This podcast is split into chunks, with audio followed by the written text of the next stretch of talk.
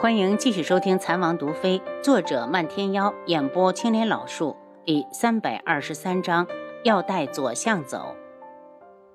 孙姨娘就算要搬家，也应该先告诉他们一声才对。以前云木那么商量孙姨娘，她都不搬，怎么会突然就走？到底发生了什么事？他眸色一转，就直奔左相府而去。除了左相和北宫紫渊，他想不到什么人能够逼走孙姨娘。到了左相府，守门的小厮正好认识他，陪笑上前来：“小的见过智王妃，王妃来的不巧，老爷和夫人都不在府里，不如王妃改日再过来。”让开！楚清瑶越过他就往里闯，小厮跟在后面大叫道：“智王妃，老爷和夫人真不在府上。”楚清瑶冷声：“那本王妃就进去等他们回来。”小厮无法，只好去找相府管家。管家气喘吁吁地赶过来：“指王妃，我马上派人到府门口迎老爷。王妃先随老奴去会客厅喝杯茶。这里是我自己的娘家，我想去哪儿还用你管？”楚清瑶面色一冷，漫天妖早没了嬉笑的表情，冷着脸盯着管家：“我看你体质不错，用来试毒最好不过。”再敢跟着，我就把你毒聋毒哑，让你变成个废物！管家吓得停下来，直到他们不见了，才又硬着头皮在后面不远不近地跟着。楚清瑶先去了孙姨娘当年住过的院子，见那里面落叶满地，根本没人，又把左相府从前到后都搜了一遍，才失望地停下。丫头，走吧，一会儿我让独门的人帮着查查。万天妖拉住他的手，发现他手心冰凉，心疼的抱起他飞出相府。他们母子两个不会走得太远，放心吧，很快就能查到。楚清瑶叹气，是他疏忽了。云木信里还特意交代，让他帮着照看孙姨娘母子。现在人都不见了，一定要找到。晚些时候，楚逸群和北宫紫渊一同归来，管家赶紧把事情学了一遍。楚逸群大怒。孽种！谁让给他的权利来敢搜我的左相府？没教养的东西，就算飞上枝头也当不了凤凰。北宫子渊道：“可说了来找什么？”他进来之后一言不发的就是搜。管家抱怨：“奴才想拦也拦不住，还带了个男人。那男人扬言要把我毒聋毒哑。”北宫子渊一愣，已经猜到了漫天妖，不屑的冷笑。一群，你这个女儿蛮横无理不说，还不守妇道。这智王还没休她呢，就和独门余孽卿卿我我，出双入对了。她不是我女儿，楚一群恼怒，她是和他娘的野男人生下的孽种。北宫子渊看了眼管家，大少爷怎么没拦着他？说完，顿觉不妙，怕是婵儿又溜出去了。他才刚想到这儿，就听管家唯唯诺诺的道：“夫人，大少爷出去了。”奴才楚逸群听完，立刻愤怒的踹了他一脚：“没用的东西，赶紧带人去找成儿。要是出事，我非第一个宰了你！”管家一溜烟儿的跑了。楚逸群一边担心着儿子，一边想到了死去的楚玉儿。玉儿多好，那个时候从来不让他操心，柔柔弱弱的，还很文静。如果不是后来，哎，想着想着，他就道：“渊儿，我们都在这里，还是快点派人过去把锦儿也接过来吧。我还没有见过这个女儿。”北宫子渊正心烦不满的道。他独自跑出赤罗国，不知道野到哪儿去了。反正锦儿的身子是男的，又不会吃亏，所以他这个当娘的也没太担心，甚至心里隐隐的因为有这样的一个孩子而羞于启口。楚逸群一听就着急起来：“子渊，你不说是锦儿有自己的护卫队吗？怎么会找不到他？再怎么说，她也是个女人，要出了事，我们还活不活？”北宫子渊大怒，指责道：“婵儿出了这么多次事，我也没看你去死。要不是他另有目的，早就卷铺盖卷走人了。真不知道他当年是怎么看上他的。出了事也只会忍，哪像个男人？”楚逸群被他说的哑口无言，半天才道：“我去找那个孽女问问，她到我左相府来耍什么威风？你站住！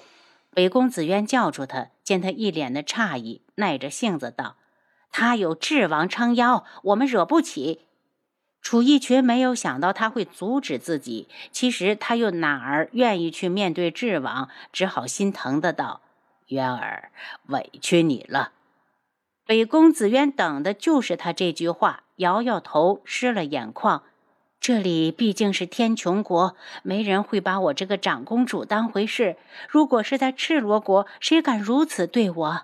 一群，我都想回家了。那里虽然没有你，但我受人尊重。不管我做什么，我皇帝都会给我撑腰。楚逸群没有想到他会阻止自己，其实他又哪里会去面对智王？楚逸群一阵紧张，把他拉到怀里，柔声安慰：“嫣儿，皇上不是已经好了？他还会想法子收拾智王的。智王一倒，那个逆女就会以同罪论处。”北宫子渊有些激动。还有婵儿，自从来了天穹之后，受了多少委屈？你这个当爹的替他出过气吗？赤罗国就不一样了，那是我们北宫家的天下，有我皇帝在，谁敢欺负我们母子？楚义群一阵惭愧，回想从极北回来后，自己真的是处处受压，好像一直就抬不起头来，而且每一次的事都会和那个逆女扯上关系。当年自己就怎么没狠心把她禁死？渊儿，再忍忍，皇上很快就收拾智王了。北宫子渊苦笑：“这里再好，我们也不是皇亲国戚。”一群，我真想回去了。回去后，我不是说要风得风，要雨得雨，最少婵儿不会受委屈。他也是你儿子，你就不心疼？楚逸群替他捋了捋额前的碎发。渊儿，你要是走了，我怎么办？北宫子渊扬起脸庞。逸群，你和我走吧。以你的才能，皇帝一定会给你个高官做。这是楚逸群从来没有想过的。一时间沉默起来。他虽然人品不好，却从未想过要背叛天穹。当年的寒窗之苦历历在目。现在他进了朝堂，在金殿上发誓，此生必效忠于皇上。北宫子渊的话让他迷茫。见他不说话，北宫子渊有些恼：“你不愿意，渊儿。”让我想想，我在天穹经营了这么多年，去了赤罗国，我可是一无所有。他眉心紧蹙，迎来了人生中最大的一个难题：去有妻有子，事业要重新开始；不去，孤家寡人，却是人人羡慕的左相。楚清瑶和漫天妖一离开相府，漫天妖就道：“丫头，先搜城吧。”如果是自己走的，她一个女人领个孩子，绝不会走远。楚清瑶点头，我会王府一趟，让七绝他们帮忙。好，我也去找逆风。平日里经理的属下都是逆风管理。楚清瑶先去了一趟贺兰将军府，把孙姨娘失踪的消息告诉给贺兰溪。贺兰溪听后不由大急，赶紧调集人手，全城搜查。楚清瑶也赶紧回府，让七绝他们帮着找。一天之后，大家把整个京城都翻了一遍，也没有找到孙姨娘。楚清瑶无法，正准备给云木写信，贺兰溪就来了。楚清瑶，你说会不会是北宫紫渊干的？有这个可能。那我马上去把他抓起来，严刑逼供，不信他不招。要是就是不招呢？以他赤罗国长公主，再加上左相夫人的身份，没有证据就很难动用私刑。闹到皇上面前也是没理的一方，楚清瑶也急，可他有理智，那怎么办？难道不找了？贺兰溪最近去了趟边关看父亲，也是昨日刚刚回来，怎么可能不找？我已经让人注意北宫子渊了，还要把消息告诉云木，以防有人故意劫走他们母子，好威胁他。贺兰溪不赞同。我觉得不太可能。云木虽然对孙姨娘母子好，可那是楚逸群的女人和儿子，威胁不到她。如果有人就是想利用这一点呢？楚清瑶第一个想到了宇文景睿，但愿不是那样。我回去就写信把这事情告诉云木，让他小心提防。贺兰西火急火燎的走了。两天后的傍晚，一辆马车踩着关城门的点儿进了京城。守城的小兵善意的道：“下次要进城早点儿，再晚一步就进不来了。”车夫对着小兵抛去二两银子：“多谢小哥提醒。”小兵得了银子，笑呵呵的道。您慢走，经理住店最便宜的地方是城北那边的小吃，也是经理的一绝。车夫一甩鞭子，只余下一串哒哒的马蹄声。马车内，凌微雪将车门打开一条缝，看了一小会儿，打了个寒颤，笑道：“京里果然比踏月谷冷。”轩辕安替他关好车门。踏月谷四季如春，可是块风水宝地，如果有可能，我都想一辈子定居在那儿。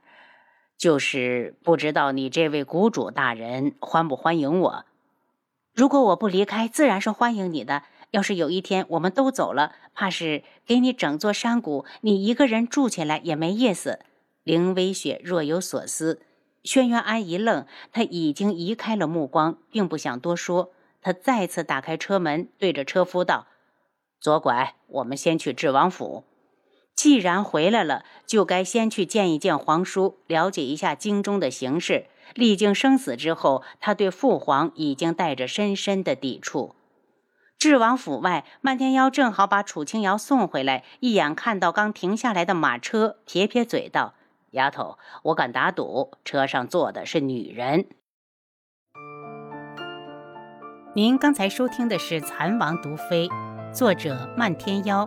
演播青莲老树。